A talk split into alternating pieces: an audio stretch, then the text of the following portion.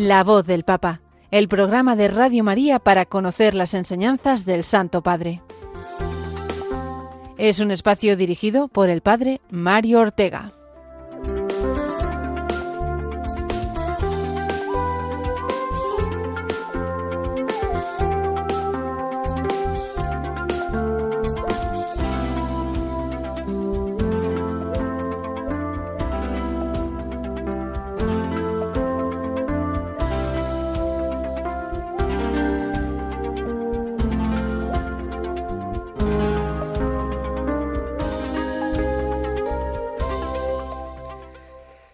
Buenos días, queridos amigos, oyentes de Radio María y de este programa de La Voz del Papa, que una semana más eh, damos comienzo a esta hora del día 22 eh, de agosto, en el que celebramos la memoria de Santa María, Reina del Universo. Es un día precioso de la Virgen María que tiene muchísima relación eh, con el martes pasado, con el día de la Asunción de la Virgen, el cuarto y el quinto misterio eh, gloriosos del Santo Rosario, respectivamente. Y por supuesto que hablaremos eh, de ello, de esta fiesta, eh, puesto que además pues son muy poquitas las intervenciones que hemos tenido del Papa durante esta semana. No hubo no tuvo lugar la audiencia del miércoles pasado, así que nos limitaremos en la primera parte del programa al comentario de las palabras que nos dirigió durante el rezo del Ángelus por partida doble, ya que la semana pasada tuvimos el Ángelus el día de la Asunción de la Virgen, el martes pasado, y también, eh, como es habitual, el domingo, el domingo pasado comentando el Evangelio del, vigésimo domingo del tiempo ordinario. Pero es que además el Papa, pues eh, lógicamente se está reservando porque ya sabéis, lo hemos dicho ya en algún programa pasado, que tiene en vistas otro viaje, me diréis, otro viaje. Hizo el de Portugal hace eh, unas cuantas semanas nada más, pues sí, otro viaje internacional y más lejos todavía. Se va a Mongolia el día 31 de eh, agosto, del 31 de agosto al 4 de septiembre. Por lo tanto, el Papa es lógico eh, que aconsejado así por sus médicos y por las personas que lo cuiden, pues se cuide. Eh, y, por eso ha, intervenido poco esta semana. Pero bueno, eh, ahí estamos, eh, siguiendo rezando por él. Y, he encontrado esta semana, buscando pues cosas que podíamos ir comentando hoy en el programa, he encontrado en una entrevista que le hicieron al Papa este comentario que hace precisamente a, cuando le preguntan que por qué pide tanto oraciones, que por qué pide tanto que recen por él y lo que significa para él que tantas personas, todos los fieles de la Iglesia, recemos por él. Lo escuchamos. ¿Siente la fuerza de toda la gente que reza por Evidente, pero esa gente que intercede por el pastor, ¿no? Eh, a veces no, se da cuenta la gente el poder que tiene con la oración por sus pastores, ¿no? Eh, la oración de los fieles hace milagros, en serio. Pues si la oración de los fieles hace milagros, que lo sabemos así porque el Señor nos lo dice y porque el Papa ahora nos lo recuerda, pues con esa alegría y con esa, con esa fe vamos a pedir por el Santo Padre, lo vamos a hacer con la oración eh, que hacemos habitualmente. Oración por el Papa Francisco. Señor Jesús, tú eres el buen pastor siempre satisfaciendo nuestras necesidades y conduciéndonos a la vida eterna. Te damos gracias por el Papa Francisco, tu vicario en la tierra, siervo de los siervos de Dios. Dale santidad y fuerza para llevar a cabo su misión y que sea para el mundo un signo de tu amor y una clara voz de verdad de justicia y de la santidad de la vida humana. Que todo lo que diga y haga nos acerque más a ti, que vives y reinas por los siglos de los siglos. Amén.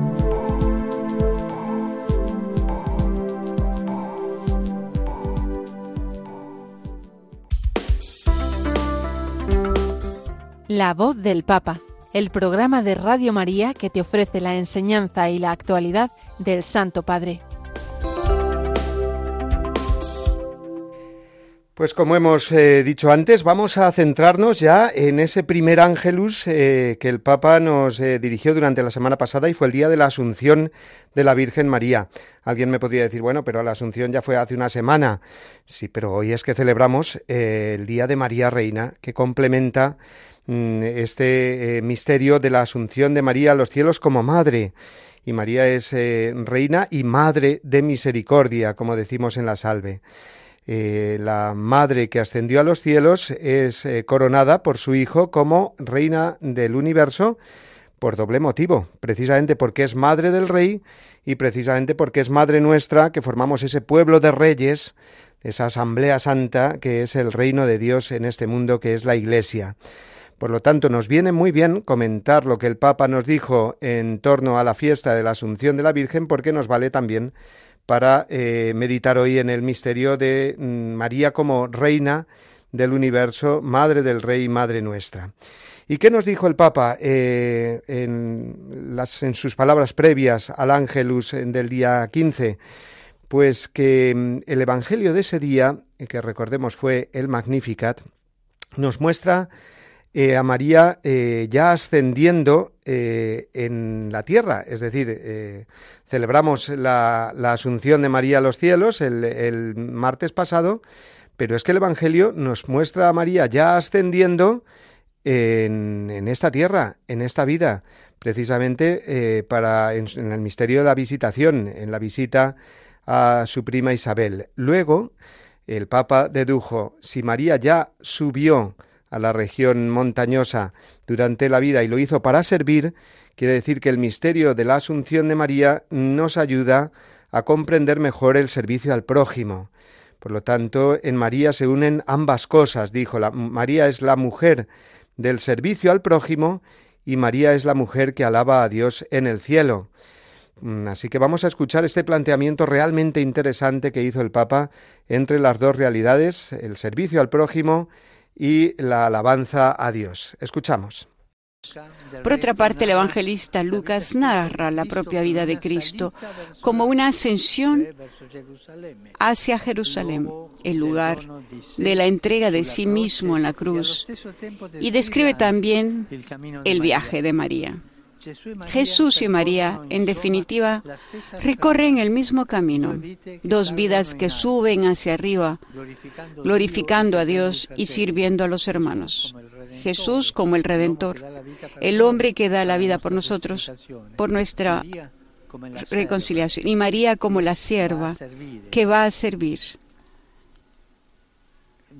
Dos vidas que vencen a la muerte y después de la muerte resucitan. Dos vidas cuyos secretos son el servicio y la alabanza. Detengámonos en estos dos aspectos, servicio y alabanza. Qué maravilla que el Papa nos ayude a mm, penetrar en el misterio de la Asunción de María y hoy de, de María Reina como esa em, relación que hay entre el servicio y la alabanza en la vida del cristiano y eh, expresados de una manera preciosa en la Virgen María. El servicio, en primer lugar, el servir a los demás. Dice el Papa, cuando nos agachamos para servir a nuestros hermanos y hermanas, es cuando subimos. ¿eh? es el amor el que eleva la vida. Por lo tanto, contemplar a María en el cielo, en lo más alto, significa retrotraernos continuamente hacia esa bajada, vamos a decirlo así, que supone el servicio. El servir a los demás supone bajarse o abajarse precisamente para servir. Pues en la lógica del Evangelio, que es paradójica para, nuestro modo de, de ver las cosas, bajar para servir quiere decir subir. Dios eleva a la persona que se abaja para servir a los demás, ¿no?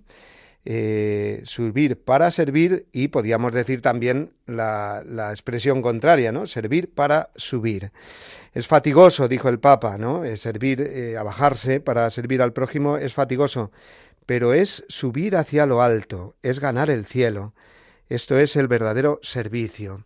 Así que fijaos de qué modo tan sencillo pero tan profundo el Papa nos lleva desde el misterio de la Asunción de María a reflexionar sobre la caridad, sobre el servicio a los demás. Y eh, añadió, pero el servicio corre el riesgo de ser estéril sin la alabanza a Dios. Es decir, el servicio eh, simplemente pues servir a los demás sin recurrir continuamente a esa alabanza a Dios o hacer del servicio una alabanza a Dios, pues sería algo inútil. Ese servicio quedaría estéril, ¿no? Por eso vamos a seguir escuchando lo que el Papa dijo en esas palabras. Cuando María entra en casa de su prima, alaba al Señor. No habla de su cansancio por el viaje, sino que de su corazón brota un canto de júbilo. Porque quien ama a Dios sabe alabar. Y el Evangelio de hoy nos muestra una cascada de alabanzas. El niño salta de alegría en el seno de Isabel, que pronuncia palabras de bendición y la primera, la primera bienaventuranza, dichosa tú que has creído. Dichosa tú que has creído. Y todo culmina en María, que proclama el Magnificat. La alabanza aumenta la alegría. La alabanza es como una escalera, eleva los corazones. La alabanza levanta, levanta el ánimo y vence la tentación de caer han visto que la gente aburrida, la que vive de las chismes, no es capaz, es, es incapaz de alabar? Pregúntense, yo, ¿soy capaz de alabar? Pero qué bien ha completado el Papa esta reflexión sobre el servicio, diciendo que en ese servicio a los demás, servicio de caridad, pues no nos podemos quedar en las lamentaciones de lo que nos cuesta, de lo fatigoso que es, igual que María ha dicho cuando llegó a casa de su prima Isabel, sin duda cansada del viaje, pues no eh, fue lo primero que dijo a su prima Isabel, ay, qué cansada estoy del viaje que he hecho, sino que se puso directamente a alabar a Dios en el Magnificat. Entonces, si en esa actitud de servicio, si en esa práctica de la caridad eh, diaria, ordinaria, alabamos a Dios, elevamos nuestra mirada a Él, nos ha dicho el Papa, pues eso será una fuente de alegría y de bendición, no solamente para nosotros, porque entonces estaremos recorriendo ese camino de santidad, sino también de testimonio y de ejemplo para los demás. La alabanza, ha dicho el Papa, aumenta la alegría. La alabanza es como una escalera. ¿eh? Si eh, servimos a los demás, pero nada más que nos lamentamos, pues nos quedamos en nosotros mismos. Ese servicio, como hemos dicho antes, se vuelve estéril. Pero en cambio, si sirviendo a los demás, aunque sea pues con esfuerzo, pues alabamos a Dios, entonces estamos subiendo en ese abajarnos al, a servir a los demás. Servicio y alabanza, por lo tanto, es la reflexión que el Papa nos hizo en este, en este eh, rezo del Ángelus, en sus palabras previas al rezo del Ángelus, que terminan como siempre con esas preguntas que nos hace a modo de examen de, de conciencia. Dice, ¿yo vivo mi trabajo y mis ocupaciones cotidianas con espíritu de servicio o con egoísmo? ¿Me dedico a, alguien gratuitamente sin buscar beneficios inmediatos? ¿Hago del servicio a los demás el trampolín de mi vida, pensando en la alabanza? ¿Eh? Bueno, pues vamos a, quedarnos con esta reflexión, como digo, eh, como digo, muy jugosa. Y vamos ahora a pasar al segundo ángelus de esta semana, que fue el del domingo. El domingo tuvimos, el domingo vigésimo del tiempo ordinario, ese evangelio del encuentro de Jesús con la mujer cananea, que se narra en el capítulo 15 de San Mateo. Eh, pasaje realmente curioso porque vemos ahí a esta mujer extranjera dirigiéndose a Dios con mucha fe, con mucha humildad y sin embargo vemos a Jesús reacio a atender a atenderla y atender a, a, lo que ella pedía, ¿no? De manera que tienen que interceder los apóstoles. Eh, Jesús al principio, mm, aunque ella viene gritándole y pidiéndole compasión, pues eh, no le hace caso y después, eh, cuando los apóstoles le dicen atiéndela que viene detrás gritando, pues parece que el Señor la rechaza, porque dice solo he sido enviado a las ovejas descarriadas de Israel y después aún peor, ¿no? Porque dice, no tienen derecho eh, eh, los, los, perros, dice, al pan de los hijos, ¿no? Así llamaban eh, los judíos a los paganos entonces, ¿no? Los perros. Bueno, pues entonces esta mujer, en vez de desanimarse, sigue perseverando en su súplica de fe y en su súplica humilde al Señor. ¿Y qué es lo que dijo el Papa? Dice, pues vemos que Jesús cambia de actitud, y lo que le hace cambiar es la fuerza de la fe de aquella mujer. Por lo tanto, mm, se fijó en este doble aspecto, el cambio de la actitud de Jesús y la fe de la mujer. Escuchamos las palabras del Papa. El cambio de Jesús. Él estaba dirigiendo su predicación al pueblo elegido. Después el Espíritu Santo empujaría a la iglesia hasta los confines del mundo. Pero aquí tiene lugar, podemos decir, un adelanto, por el que en el episodio de la mujer cananea ya se manifiesta la universalidad de la obra de Dios. Es interesante esta disponibilidad de Jesús. Frente a la oración de la mujer, adelanta los planes ante su caso concreto se convierte aún en más condescendiente y compasivo. Dios es así, es amor, y quien ama no permanece rígido. Sí permanece firme, pero no rígido. Y no permanece rígido en sus propias posiciones, sino que se deja mover y conmover, sabe cambiar sus esquemas. El amor es creativo. Y nosotros, cristianos, si queremos imitar a Cristo, estamos invitados a la disponibilidad del cambio. Cuánto bien hacen nuestras relaciones, pero también en la vida de fe, ser dóciles, escuchar verdaderamente, enternecernos en nombre de la compasión y del bien ajeno, como hizo Jesús con la cananea, la docilidad para cambiar, un corazón dócil para cambiar. Esta es la reflexión que eh, nos hizo el Papa sobre el cambio de Jesús ante la fe de esta mujer que nos recuerda sin duda pues el cambio que Jesús tuvo también en las bodas de Caná ante la insistencia de la Virgen María. Lo que parecía una negativa de Jesús, eh, pues la persona que suplica, eh, ahora estamos viendo la mujer cananea, pero en las bodas de Caná lo vemos en la Virgen María, persevera y de esa perseverancia, de esa fe humilde y perseverante, eh, Dios cambia. O sea, Jesús cambia sus planes y así nos muestra cómo Dios se deja vencer siempre por la fe. Esta fe de la mujer, dice el Papa, no es rica en, de conceptos, sino que es rica de hechos. Vamos a escuchar también de nuevo este, estas palabras del Papa muy interesantes. La mujer no es rica de conceptos, es rica de hechos. La cananea se acerca, se postra, insiste, mantiene un diálogo estrecho con Jesús, supera todos los obstáculos, con tal de hablar con Él.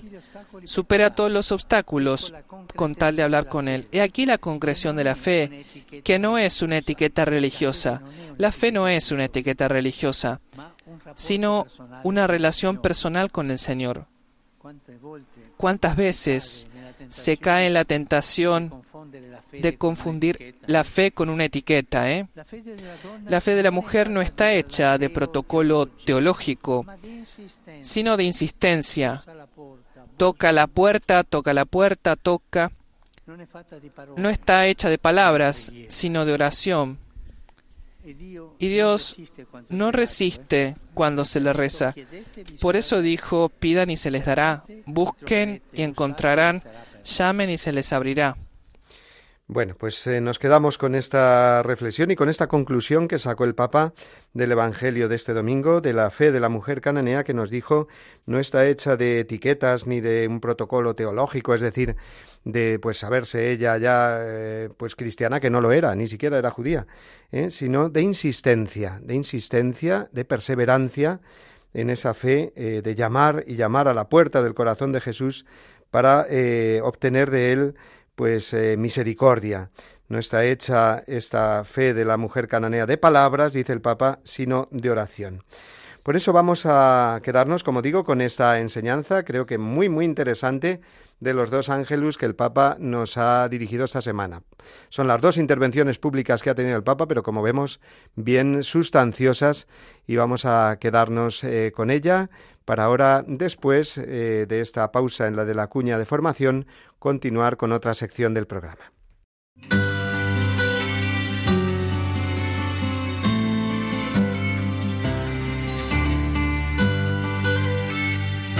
El romano pontífice, como sucesor de Pedro, es el principio y fundamento perpetuo y visible de unidad así de los obispos como de la multitud de los fieles. De la Constitución Lumen Gentium del Concilio Vaticano II.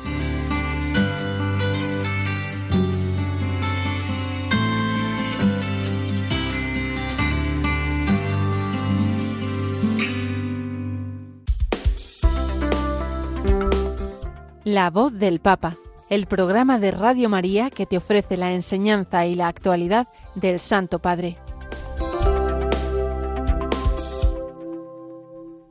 Bueno, pues vamos a seguir y vamos a aprovechar que el Papa no ha tenido, como decíamos antes, tantas intervenciones, sino más bien muy poquitas durante esta última semana, para eh, hacer una especie de síntesis o visiones de conjunto, no sé cómo llamarlas, puesto que estamos celebrando, lo recordamos, el décimo aniversario del pontificado del Papa Francisco, pues viene eh, muy bien mm, hacer de alguna manera balance, no lo sé mm, si llamarlo así, pues de algunas expresiones que ya eh, son muy suyas, están muy acuñadas. Durante estos años, eh, se identifican mucho con el Papa Francisco, pero que mm, son expresiones que tienen una correlación muy clara y muy directa con expresiones de los anteriores pontífices. Me explico. ¿eh? Eh, mm, salgo al paso también de, una eh, pregunta que hemos recibido en el correo del programa, pues preguntándonos si de alguna manera, mm, pues tanto en expresiones como en contenido, el Papa Francisco sigue en continuidad con los anteriores pontífices. Por supuesto, la, la respuesta es que en contenido sí. Él explica la fe y él es el garante de la fe, el Papa, siempre el vicario de Cristo pero puede utilizar expresiones distintas, pero que vamos a ver cómo en el fondo pues se corresponden con otras eh, que han tenido eh, los anteriores eh, pontífices. Por ejemplo, nos vamos a fijar hoy en la expresión el Evangelio de la Alegría, que es muy del Papa Francisco. El Evangelio de la Alegría, así tituló la primera exhortación apostólica, esa exhortación, ese documento programático de todo su pontificado. Bueno, pues es una expresión que bien se puede corresponder eh, con eh, la expresión el Evangelio de la vida, que era más de Juan Pablo II, el título de una encíclica suya, o la cultura de la vida. Bueno, pues el Evangelio de la alegría es el Evangelio de la vida. Y asimismo, en cuanto a, digamos, las expresiones contrarias, cultura de la muerte, de la que hablaba muchas veces San Juan Pablo II, y mientras que el Papa Francisco habla de cultura del descarte. Son expresiones distintas, con matices distintos que se corresponden eh, pues a las situaciones eh, concretas que han debido afrontar eh, cada pontífice en cada momento mm, de su pontificado, pero que se refieren a la misma realidad dicen lo mismo, de forma complementaria, cada una eh, afrontando, mm, repito, las situaciones concretas que le toca vivir. Por ejemplo, San Juan Pablo II, eh, en la década de los 80, por ejemplo, pues era cuando se estaba aprobando la ley del aborto en muchos países, ¿no? Eh, entonces, pues hablaba más bien eso de la cultura de la vida, del evangelio de la vida. El Papa Francisco pues tiene que afrontar pues otras situaciones como puedan ser ahora la inmigración y por eso dedica pues tantas expresiones o, enfoca eh, su pontificado a hablar muchas veces de este tema, ¿no? Eh, pero coincide completamente en, el fondo, ¿no? Así el tema de la defensa de la vida, en el tema de la defensa de la vida no podemos achacar al Papa Francisco ninguna falta de claridad en cuanto al tema del aborto, de la eutanasia, eh, sino que nos recuerda, por el contrario, también muchas veces a la claridad con la que eh, San Juan Pablo II hablaba de este tema. Nos vamos a centrar ahí, por poner eh, este ejemplo, ¿no? Y como el Papa, cuando habla del Evangelio de la Alegría, eh, nos está hablando del Evangelio de la vida también, ¿no? Con esa claridad con la que hablaba San Juan Pablo II, recordemos aquellas palabras del Papa polaco, del Papa Santo, diciendo, nunca se puede legitimar la muerte de un inocente. Pues veamos o no, si veamos si esas em, palabras eh, nos resuenan también con las palabras del Papa Francisco cuando nos habla del aborto, cuando denuncia el aborto. Vamos a, escuchar este, este corte que, que hemos preparado ahora, hablando el Papa Francisco con claridad, denunciando el aborto. El aborto es un homicidio y quien practica un aborto es un sicario. En estos términos tan contundentes ha expresado el Papa Francisco a bordo del vuelo en el que regresaba a Roma desde Eslovaquia. El aborto es más que un problema. El aborto es un homicidio. El aborto, sin medias palabras. Quien realiza un aborto mata. Francisco ha argumentado que los libros de embriología explican que a las tres semanas de la concepción ya están todos los órganos en su lugar, por lo que en su opinión ya es una vida humana que debe ser respetada. Y se pregunta... ¿Es justo? ¿Es correcto matar una vida humana para resolver un problema? Científicamente es una vida humana. Segunda pregunta, ¿es correcto contratar a un sicario para resolver un problema?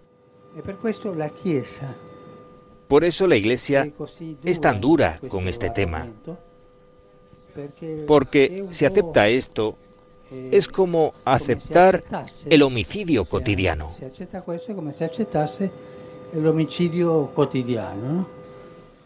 Mm, vemos, por tanto, esta claridad del Papa Francisco al hablar de la cultura de la vida y, lo hace, eso sí, de una manera pues distinta a, como lo hacía eh, el Papa San Juan Pablo II, que mm, pues se extendía mucho más en el razonamiento, en las, en las mm, razones teológicas, humanas que había, eh, que hay en el, en el mm, problema pues de la, de la cultura de la muerte. El Papa Francisco pues es en ese sentido más práctico y más directo, puesto que responde con dos preguntas.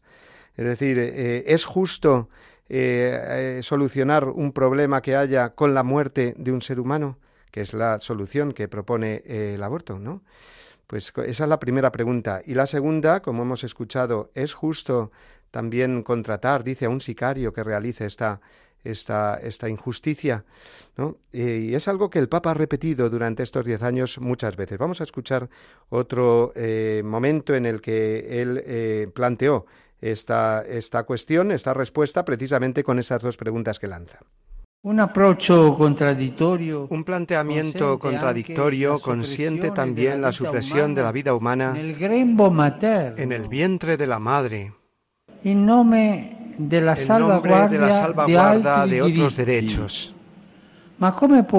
Pero ¿cómo puede ser terapéutico, civil o simplemente humano? Un acto que, suprime la vida inocente, inerme en sus comienzos?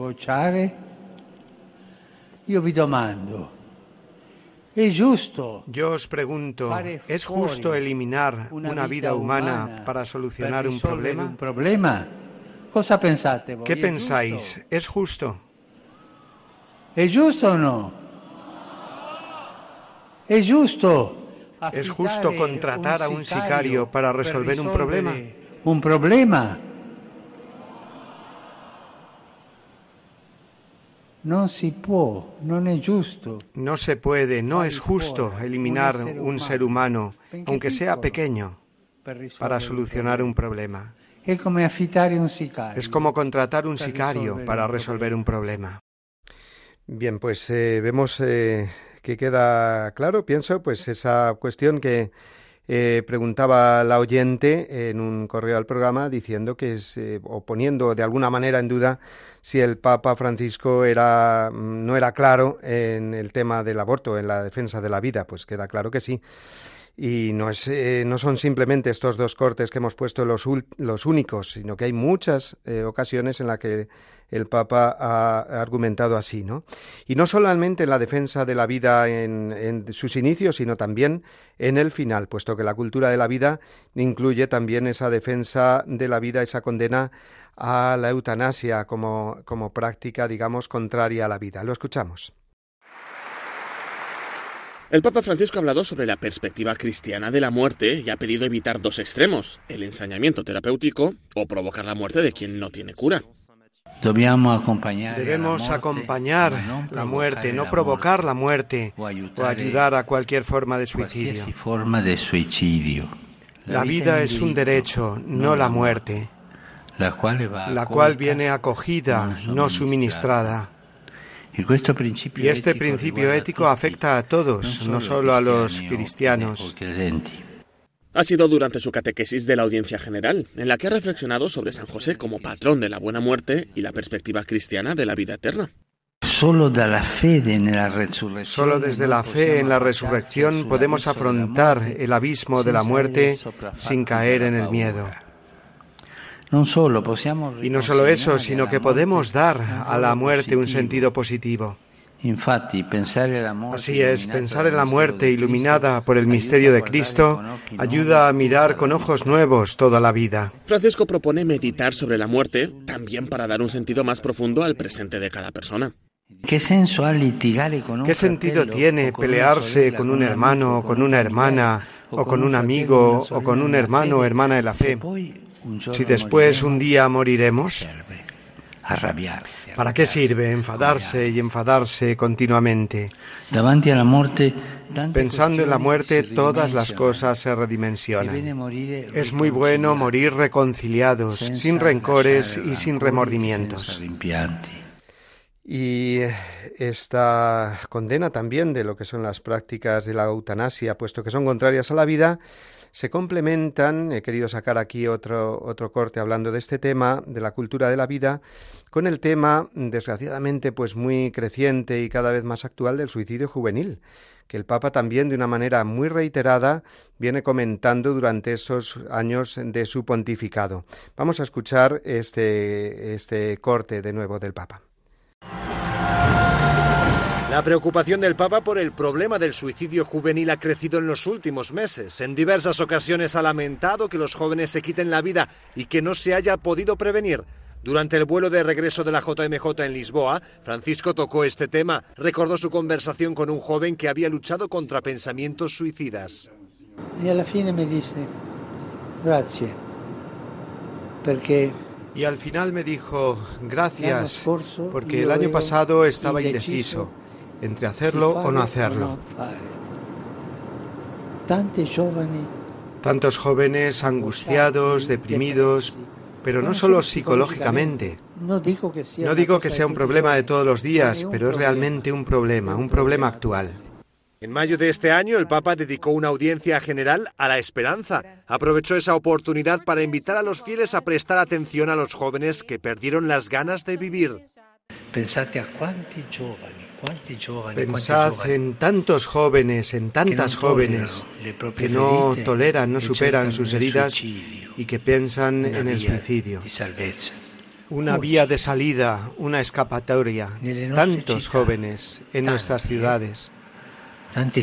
Tantos, tantos jóvenes que no ven salida, que no ven esperanza. Que no dan esperanza. Eh, Prefieren recurrir a la droga, al olvido de todo. Qué pobres. Pensad, pensad en ellos. El Papa asegura que este no es un problema pequeño en la sociedad actual. Hoy, en la Jornada Mundial de la Salud Mental, Quisiera recordar a los hermanos y hermanas afectados por enfermedades mentales y también a tantos jóvenes eh, tentados de suicidio. E Rezamos por ellos y por sus familias para que no sean nunca abandonados discriminados, sino acogidos y sostenidos. Durante la celebración del Domingo de Ramos, Francisco citó a los abandonados por la sociedad y entre ellos incluyó a los jóvenes que consideran el suicidio. Niños no nacidos, ancianos abandonados solos, enfermos no visitados, discapacitados ignorados, jóvenes que sienten un gran vacío dentro sin que nadie escuche su grito de dolor. No encuentran otro camino de salida que el suicidio. La Organización Mundial de la Salud asegura que el suicidio es la cuarta causa de muerte entre los jóvenes de 15 a 29 años. Por eso, en el 2021 ha publicado una guía para prevenirlo y para elaborar una estrategia de apoyo a la salud mental.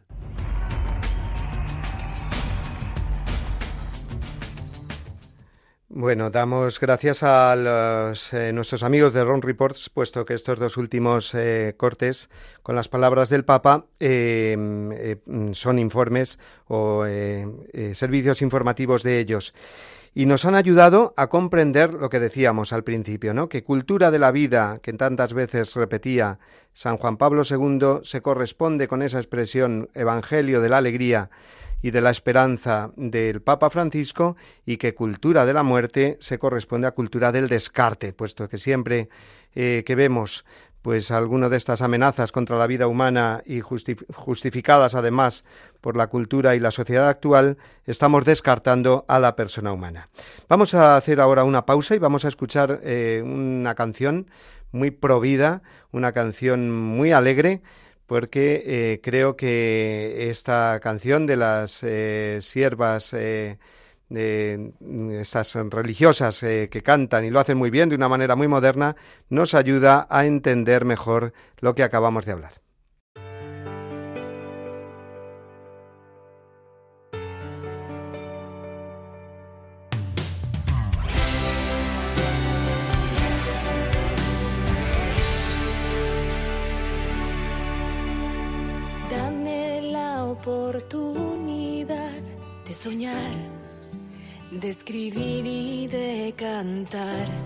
Sé bien, tal vez llega a ser un cantautor. Siénteme, siento ganas de volar, de escalar y llegar al cielo azul. No sé bien, tal vez llega a ser un aviador. Déjame nacer.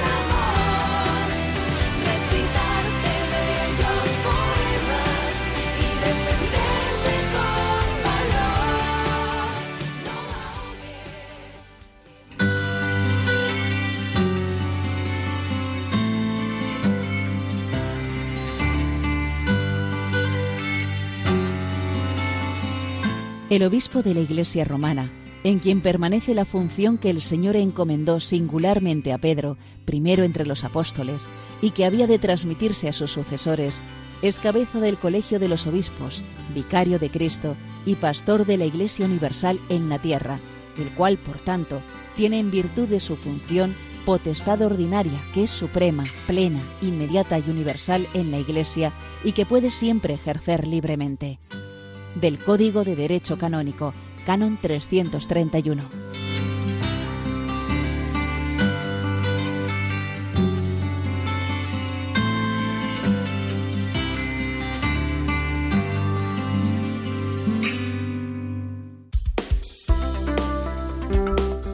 La voz del Papa, el programa de Radio María que te ofrece la enseñanza y la actualidad del Santo Padre. Bueno, pues vamos con la recta final de nuestro eh, programa de hoy, que, eh, como hemos dicho, al no haber muchas intervenciones recientes del Papa, pues estamos dedicando un poquito a em, hacer una síntesis de algunos aspectos de este pontificado del Papa Francisco que ha llegado este año a, a la década, ¿no? Eh, diez años, eh, fue el año 2013, en marzo, cuando fue elegido eh, sumo pontífice. Hemos hablado del tema de algunas expresiones que ha ido acuñando durante esta década y también es muy interesante, creo, mm, fijarnos en los años especiales que ha convocado, ¿no? Años de la vida consagrada, fue el año 2015 año de la misericordia, el 2016, año de San José, el 2021. Yo creo que vamos a dedicar eh, cada uno de estas em, de los programas siguientes, empezando del de hoy, a estos años que de alguna manera eh, nos hablan también de lo que el Papa nos quiere transmitir. En primer lugar, como digo, fue un año dedicado a la vida consagrada, a todos los religiosos, religiosas, miembros de institutos seculares y de sociedades de vida apostólica, todas las personas que dedican su vida a Dios, también eh, sin olvidar, pues, por ejemplo, las vírgenes consagradas o las nuevas formas de vida consagrada que constituyen ese eh, eh, jardín tan inmenso, tan grande, que forma parte de la vida y de la santidad de la Iglesia, como dice el Concilio Vaticano II. El año de la vida consagrada fue un año de muchísima gracia. Yo me acuerdo de vivirlo en Roma, eh, donde residía durante eh, aquellos eh, años primeros del pontificado de Francisco. Es un año que se vivió con gran ilusión y participación, con un montón de congresos, de actos, con miles de consagrados que acudieron a, Roma, provenientes de todo el mundo, y que pues celebramos allí pues actos conjuntos, litúrgicos, formativos, y además sabiendo que el Papa es religioso, es eh, consagrado, es un jesuita, ¿no? También aquí vemos, fijaos, lo digo como balance y en conexión con lo que hemos hablado antes, pues una, eh, una continuidad muy grande con San Juan Pablo II, que dedicó a la vida consagrada muchísimos de sus discursos, incluso eh, una encíclica, la Vita Consacrata, ¿no? una exhortación apostólica en la que nos hablaba de la eh, vida consagrada mm, y a la que el Papa hace eh, referencia. Precisamente la carta que escribió el Papa Francisco a los consagrados con motivo de ese año de la vida consagrada, pues se dirige a ellos como hermano vuestro, dice, y como consagrado a Dios como vosotros. Dice, he decidido convocar un año de la vida consagrada eh, con motivo del 50 aniversario de la Constitución dogmática Lumen Gentium del Vaticano II sobre la Iglesia, cuyo capítulo sexto trata de la vida consagrada. Y eh, he indicado, dice, como objetivos para este año los mismos que San Juan Pablo II propuso a la Iglesia a comienzos del tercer milenio, retomando en cierto modo lo que ya había dicho en la exhortación apostólica Vita Consacrata, leo textualmente. Vosotros no solamente tenéis una historia gloriosa para recordar y contar, sino una gran historia que construir. Poned los ojos en el futuro hacia el que el Espíritu os impulsa para seguir haciendo con vosotros grandes cosas. Son palabras de San Juan Pablo II que retoma el Papa Francisco, que retomó precisamente para inspirarse y para marcar los objetivos para aquel año de la vida consagrada que fue el año 2015. El primer objetivo mm, de los tres que propuso el Papa Francisco para la celebración de ese año fue el de mirar al pasado con gratitud, es decir, invitar a todos los consagrados a mm, mirar el pasado, eh, que, en el que mm, vemos claramente pues tantos frutos en abundancia, también en cantidad de vocaciones, y al ver eh, ahora el presente pues eh, más escaso en número de, de vocaciones, en número de personas consagradas, en, un presente en el que muchas de las personas consagradas pues tienen una avanzada edad, pues nos podemos olvidar de ese pasado, ¿no? Y hay que mirarlo con gratitud. Y desde esa gratitud es como se puede vivir el presente, dice el Papa, segundo objetivo, como compasión, vivir el presente con pasión.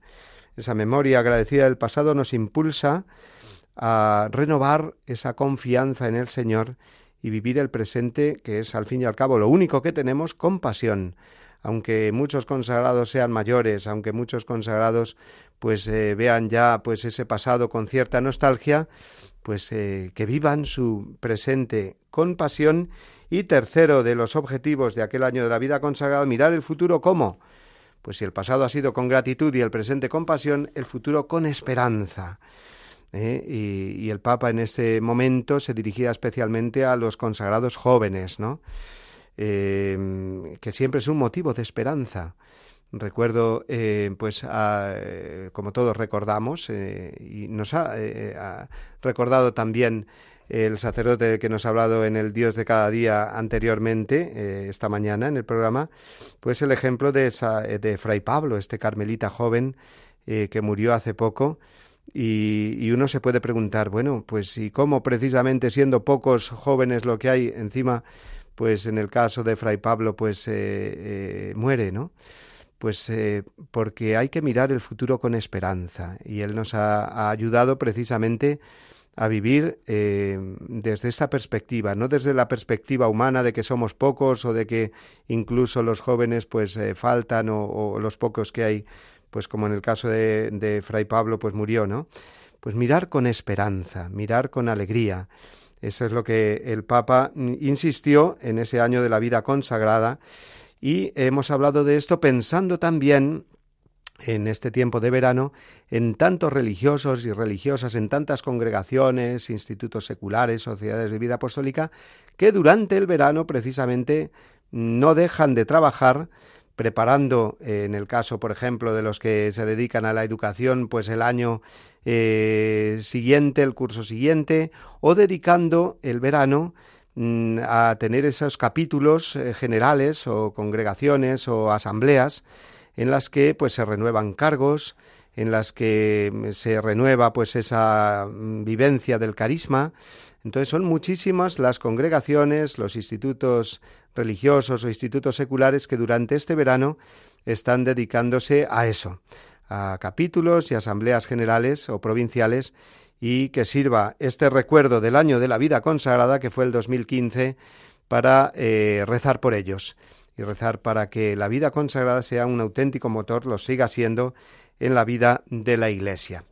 Pues eh, vamos a dejarlo ahí. Eh, y comentaremos más años de estos especiales que se han celebrado durante el pontificado del Papa Francisco en los programas sucesivos.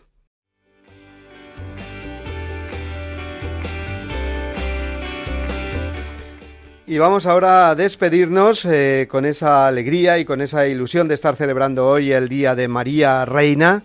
Eh, esa fiesta mariana tan especial eh, que hemos recordado con las palabras del Papa eh, en el Angelus que hemos comentado al principio de nuestro programa. Sabed que este programa, así como los anteriores y todos los programas de Radio María, los podéis encontrar, como ya sabéis, en el apartado de los podcasts de la página web de Radio María, radiomaria.es. Allí los podéis descargar y podéis compartirlos con vuestros amigos, con las personas que a lo mejor pues eh, no pueden escucharlo el programa en directo. También sabéis que podéis eh, dirigirnos eh, vuestros comentarios, preguntas, sugerencias al correo electrónico del programa La Voz del Papa arroba radiomaria.es y muy gustosos iremos comentando todo lo que nos mandéis. Damos las gracias hoy de una manera especial a Yolanda Gómez, que ha sido la que nos ha ido eh, dirigiendo, digamos, el, programa desde la parte más técnica. ¿No? Y, bueno, pues con esa alegría, con esa ilusión, yo me despido hasta la semana que viene y os dejo, como siempre, con la bendición que el mismo Papa nos dirige.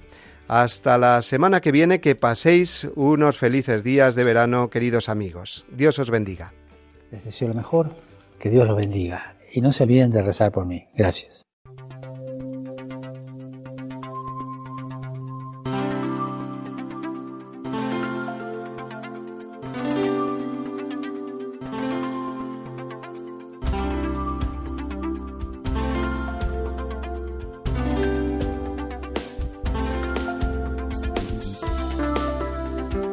Han escuchado La voz del Papa, el programa de Radio María para conocer las enseñanzas del Santo Padre. Es un espacio dirigido por el Padre Mario Ortega.